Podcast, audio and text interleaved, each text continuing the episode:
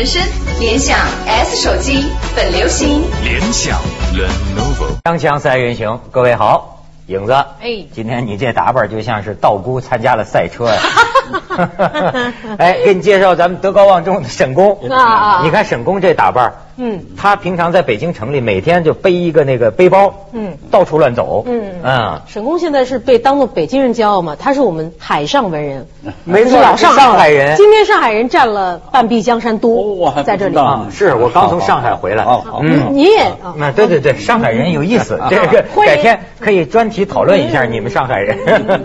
但是今天咱们要讲一个人，这个人呢，后来我一调查发现跟你们俩多少都有点关系。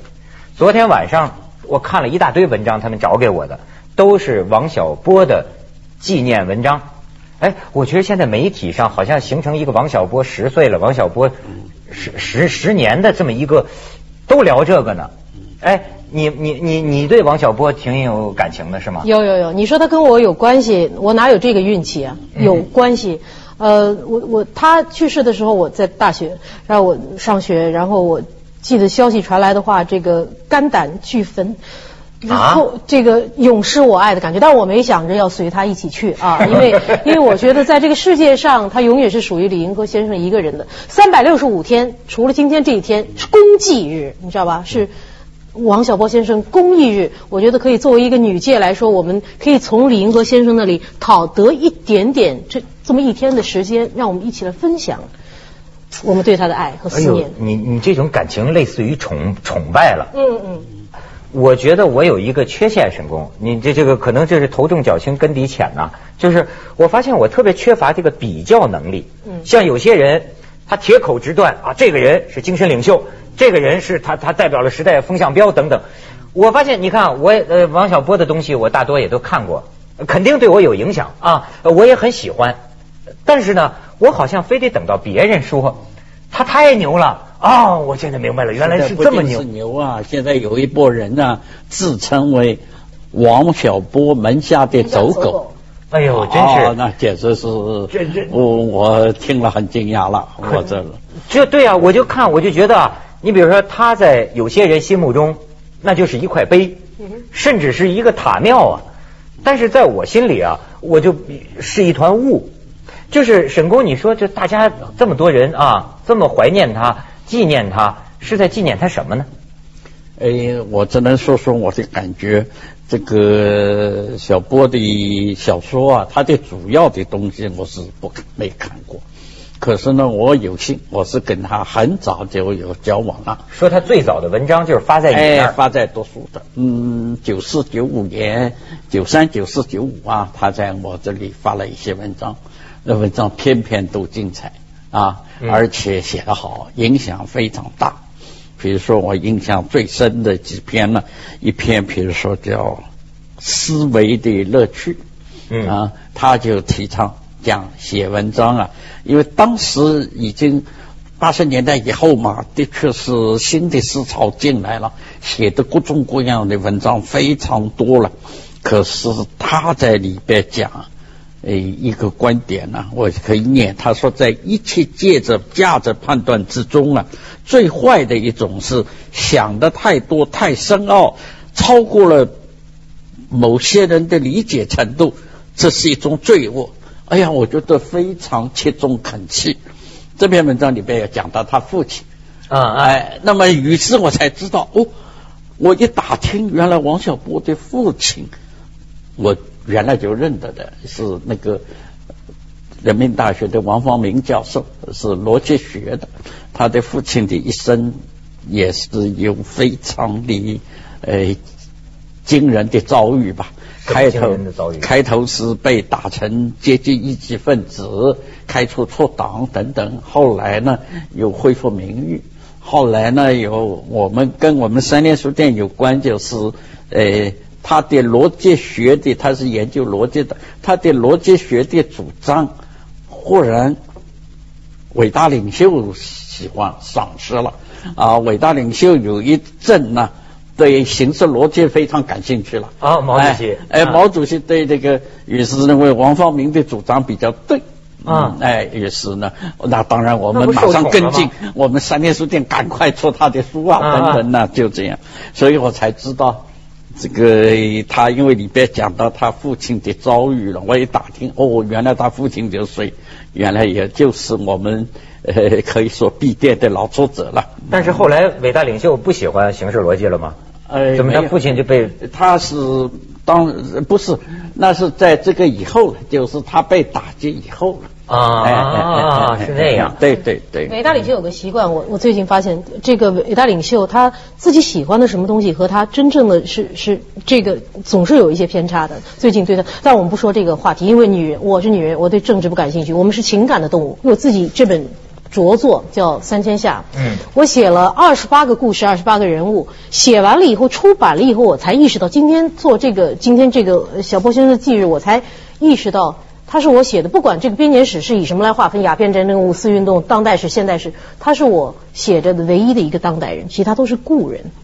你写过王小波是吧？我把他跟堂吉诃德写在了一起，因为王小波先生自称为这个这个浪漫骑士、愁容骑士所以呢，人家说是门下走狗，我就是他一一条驴，好不好？母驴比走狗啊厉害。嗯母驴那起码是在唐吉诃德身边走着这个他的他的仆人。在王小波对我对女人来说，我觉得我读他的作品，但是我呃可能永远是我们潸然泪下的是他论述情感的一些东西，比如说那一本《爱你就像爱生命》。嗯啊嗯啊，我经常可以在深夜的时候把它捧读出来，就全当做它是写给我的情书，你知道，很不要脸嘛，就是、啊你得是说他好在哪儿？他吸引你在哪儿？就？是他说的这本书是他跟李银河之间的通信情。书，他对我来说是我我我读过的作家里面，我觉得唯一能够把情感和智慧并重的，浪漫和智慧和幽默结合的那么好。嗯他的东西好看啊，这这多么样的道理哈，他都能说的挺好看。你像沈公还举那例子说什么哗哗啦，他有那么他还有一篇文章，就是我说的，我是因为不怎么看小说了，嗯所以王小波的这些王小波的美呀、我是领略不到，嗯可是他的深刻，我是还有一篇文章也是当年投给我的，我出了呃发了表了以后，影响非常大，他的标题叫《花剌之末的信诗》啊。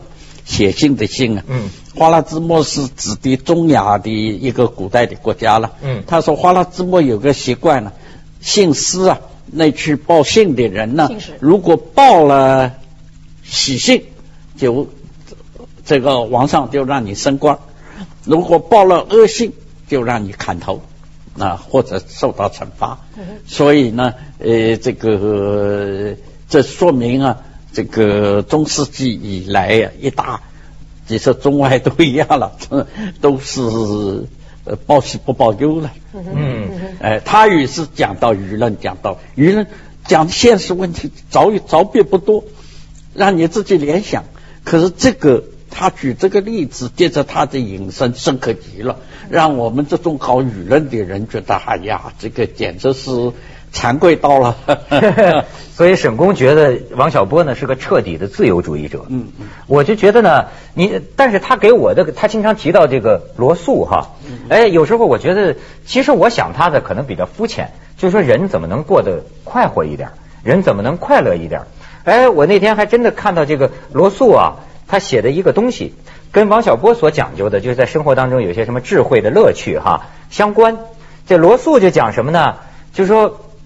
他从小生活在一个宗教气氛很重的家庭，甚至于这个罗素就会产生一种什么呢？就好像这个应该厌倦尘世，我们都是有罪的人。所以罗素啊，他大脑袋，他说他五岁的时候就会产生这种想法，说：哎呀，这漫长的一辈子，假如我能活七十岁的话，我现在才刚熬过了十四分之一。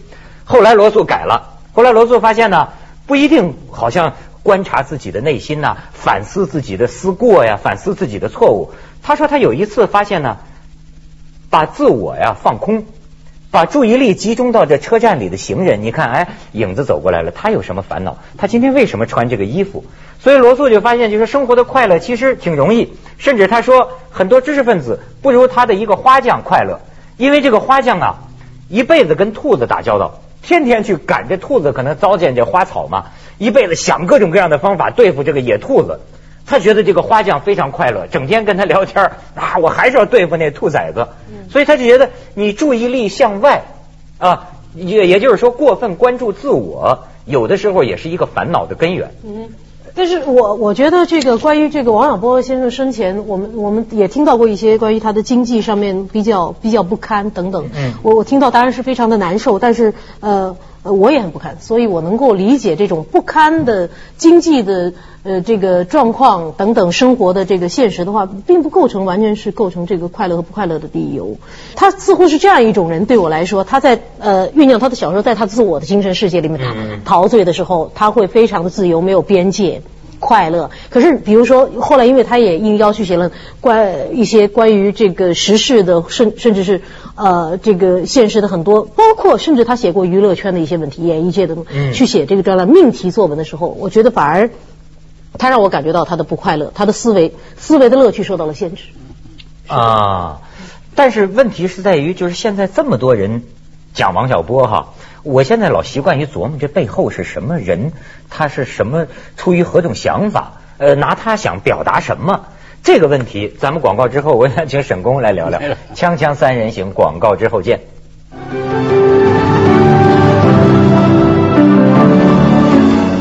沈工，您看得穿这个迷雾吗？就是说，现在这么多人从各种角度啊，在说王小波，他是我想小波子的思想慢慢发展了。我说这是比较早期的，嗯我特别欣赏，那我们这一辈的人特别欣赏他批判。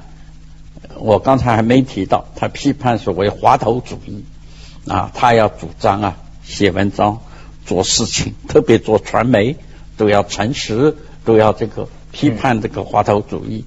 这个他他提出来了，现在滑头主义、滑头分子太多。后来王王猛看了以后，呃，我觉得王猛也说的很好。嗯，有一篇文章里边讲，这个人太明白了，太明白了。活得太明白了。哎，可是我想，王小波是多面的，除了这一面之外，是吧？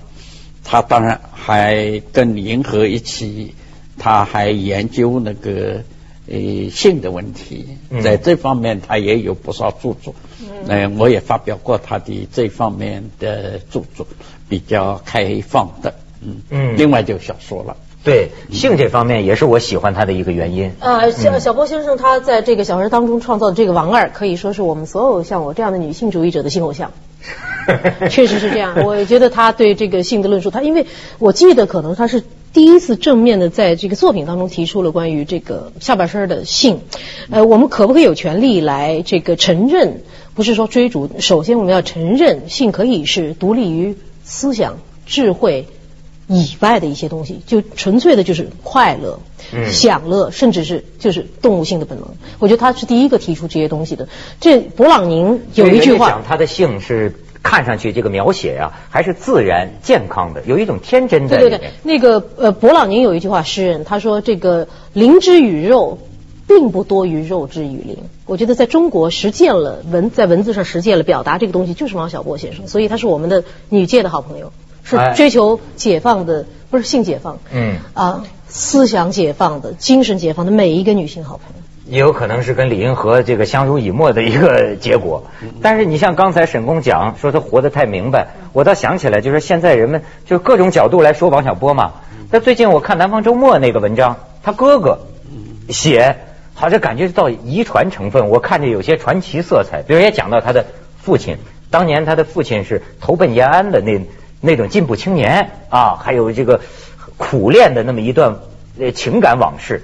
特别他提到就是说，你看寿命不久啊，他就是说他们家呀跟他父亲在一块儿，还有一个呃就是兄兄兄弟几个人里边有个七叔，这个七叔啊特别奇怪，就是在他们家族里认为这个七叔啊特别的聪明，聪明到什么程度？聪明到能算命的程度，就是怪到一个什么程度？就在二十七岁的时候，他这个七叔觉得家里预感到家里大难临头，问题是后来不幸被他应验了，严重了。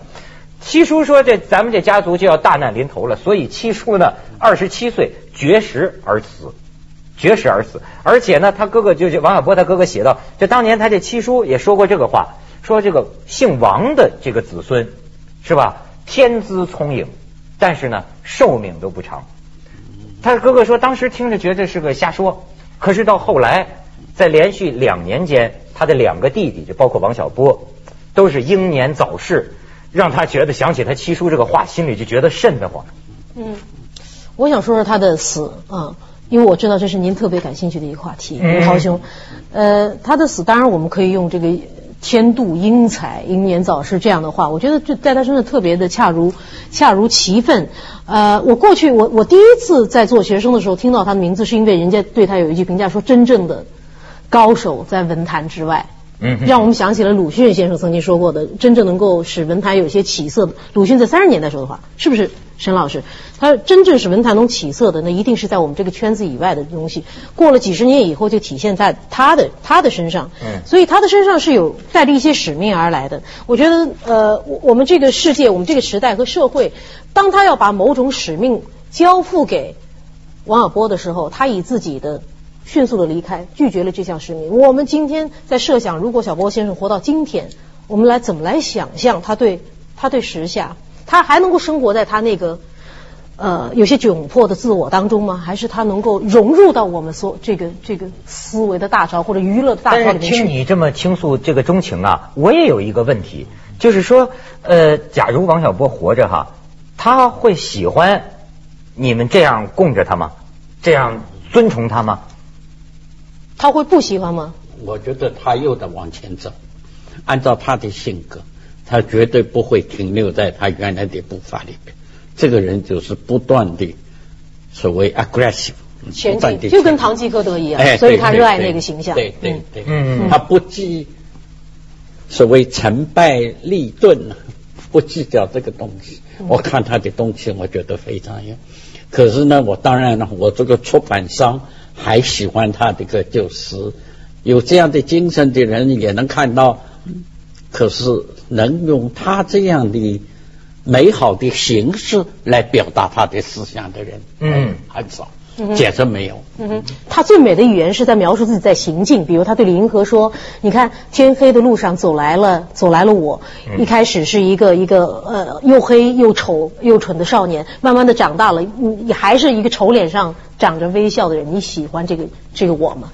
啊，还有说这个呃谈恋爱嘛，就像是呃两个孩子看着一个糖罐儿哈，尝尝里边有多少甜，就是是吧？这种语言，对对对确实让人印象很深。还是应该有个李银河才行。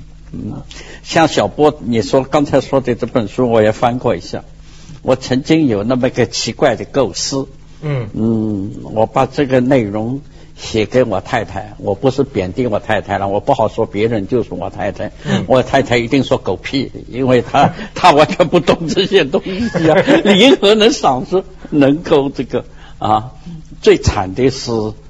呃，去世的时候，李银河也不在身边，就好像是小波一个人在伏案工作，怎么就心脏病发了一声就忽然这个就我更愿意想象他走的是很平静的，因为你看，呃，我我最喜欢的另外一个作家也是所谓有使命感，但是最后就走了，来来来完成这个使命。三岛由纪夫，那那个死是太不堪了，然后就就把头让学生给砍去，叫借错的那个动作。三岛由纪夫这么死的，这么死的，他在国民自卫队为了抗议当时的日本政府，他让他的学生，其实也是他的情人，他因为他是个同性恋，呃拿了大刀，用日本传统的方式把他的头给砍下来。这个这种方式在日语里叫做借错，然后就是然后以死来抗议，这个太不堪了，满地这个满城尽是这个。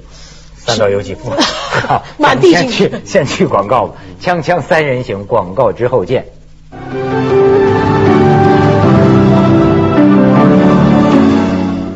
所以我刚才听你们这么说，我有个奇怪的感觉。我发现呢，王小波是对我产生过很多影响，可是这个影响啊，这几年忘了。你看，有时候脑子里会出现这个。听你们这么一说，我好像哗啦哗啦哗啦都都想起来了。这个当年确实是产生过影响，但是为什么这些年忘了？所以你刚才说，如果他活到今天什么什么的，也有人写文章讲啊，你看他的老婆，这这这个这个李银河，李银河活到今天，在博客上却要闭嘴了呀。就是说，主张某少数人在性方面或者在选择的这种自由权利，但是因为压力太大，嗯，自己要写一个东西，说我也不得不犬儒了。那么就上次我们谈到的，这样人也不也挺感慨的吗？所以我让觉得他活在我们的心里就这么离去，也许也真的是比较 appropriate，呃，恰当。这句话听上去很不堪，但是真的这样。我今天注意到你看我的眼光都有点怪怪，你没有看见我这么一个人在向任何人表白我的情愫是这样。除了没错陈丹青先生，我也是喜欢的。我觉得你现在这你简直是有一种给他再开一个追悼会的心情。有有有，而且穿追悼会的时候，我依然会穿着摩托赛车的服，然后穿着红毛衣，因为我知道梳着道姑的头。对，我我觉得，我觉得在这一点，我跟王王小波先生，我之所以这么能够，呃，我觉得热爱他，是因为我觉得在这一点上，我们同类，我们是外表顽世顽皮的人，在内心浪漫。我在今天很坚决感谢你让我来，嗯我认识他了以后，听了他的讲话以后，我才知道有那么一波年轻人呢、愿意做王小波门下走狗，用这个名字。啊原原来我完全不能理解，说实话，在今天以前，我完全我们老头儿才能冷眼旁观呢、也稍稍打击一下您这个沈老师，我是 我是不多的。哦，我这觉得孺子可教也啊，可是没想起来能够那么严在年轻人，我觉得那真是我们这个时代跟产生的这个时代涌现出来的人物，真是太值得我们重视。但是我觉得，如果你这个走狗不是一个呃文学性的说法的话，其实我认为王小波主张的是我们应该独立思考，嗯，但是我没有这个谁也不能冲谁跪下。他是天才，所有的呃在学术上评价王小波，就像评价王朔一样，我从来就觉得非常的可笑。你你有什么资格嘛？你拿艺术家和作家拿作品出来说话，人愣是有那么一些好作品堆在那儿的，嗯其他人闭嘴，闭嘴的不应该是李银河先生，是他们。你看这个走这一这这风采一点也不像走狗嘛，这风采像疯狗吗？是他手里的猫 啊。沈工呢？现在有一种，我也看了一些，诶，说他不好的文章。我最不能同意的是一种说法了，说他是什么都要批判，就不批判美国，什么都。